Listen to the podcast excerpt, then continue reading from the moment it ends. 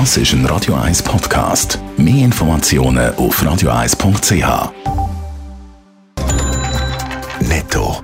Das Radio 1 Wirtschaftsmagazin für Konsumentinnen und Konsumenten wird Ihnen präsentiert von Blaser Greinicher.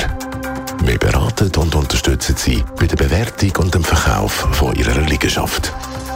blasergreinicher.ch Mit dem Raphael Wallimann. Nach der SVP und der grossen Wirtschaftsverband fordern auch Mitte- und FDP-Politiker eine Ausstiegsstrategie aus der Zertifikatspflicht. Zum Beispiel der FDP-Präsident Thierry Burkhardt findet, dass der Bundesrat eine klare Strategie muss aufzeigen muss, wie er aus dieser Situation herauskommt. Die Leute und die Unternehmer im Land würden eine Perspektive brauchen. Die Boosterimpfung dürfte in der Schweiz schon gleich zugelassen werden. Laut dem Blick ist die Zulassung in den letzten Zügen. Die Boosterimpfung wird in diversen EU-Staaten schon empfohlen. Unter anderem Deutschland, Frankreich und Italien lassen ältere Leute ein drittes Mal gegen Corona impfen. Solartechnikunternehmen Meyer Burger bekommt eine neue Finanzchefin. Nathalie Benedikt wird auf Anfang nächstes Jahr neue CFO vom Unternehmen, wie es in einer Mitteilung heisst. Sie wäre auch neues Mitglied der Geschäftsleitung.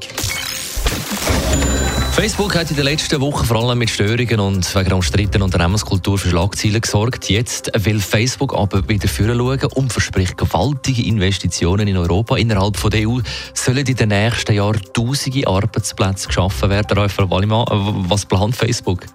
Der Facebook-Konzern will zu Europa 10.000 Stellen schaffen. Das heisst in einem Blogbeitrag vom Facebook-Manager Nick Clegg. Die neuen Mitarbeitenden sollen dabei helfen, die virtuelle Welt Metaverse aufzubauen.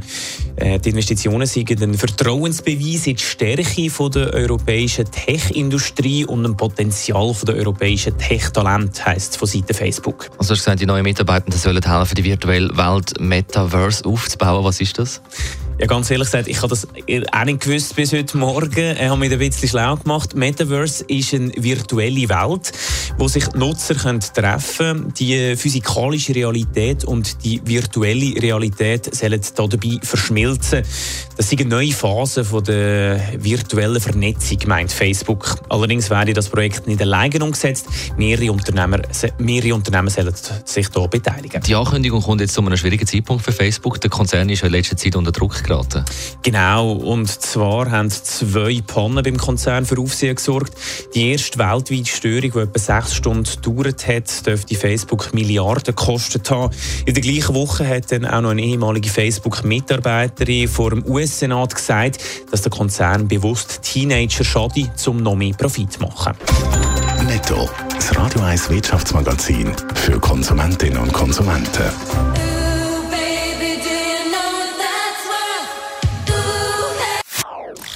Das ist ein Radio 1 Podcast. Mehr Informationen auf radio1.ch.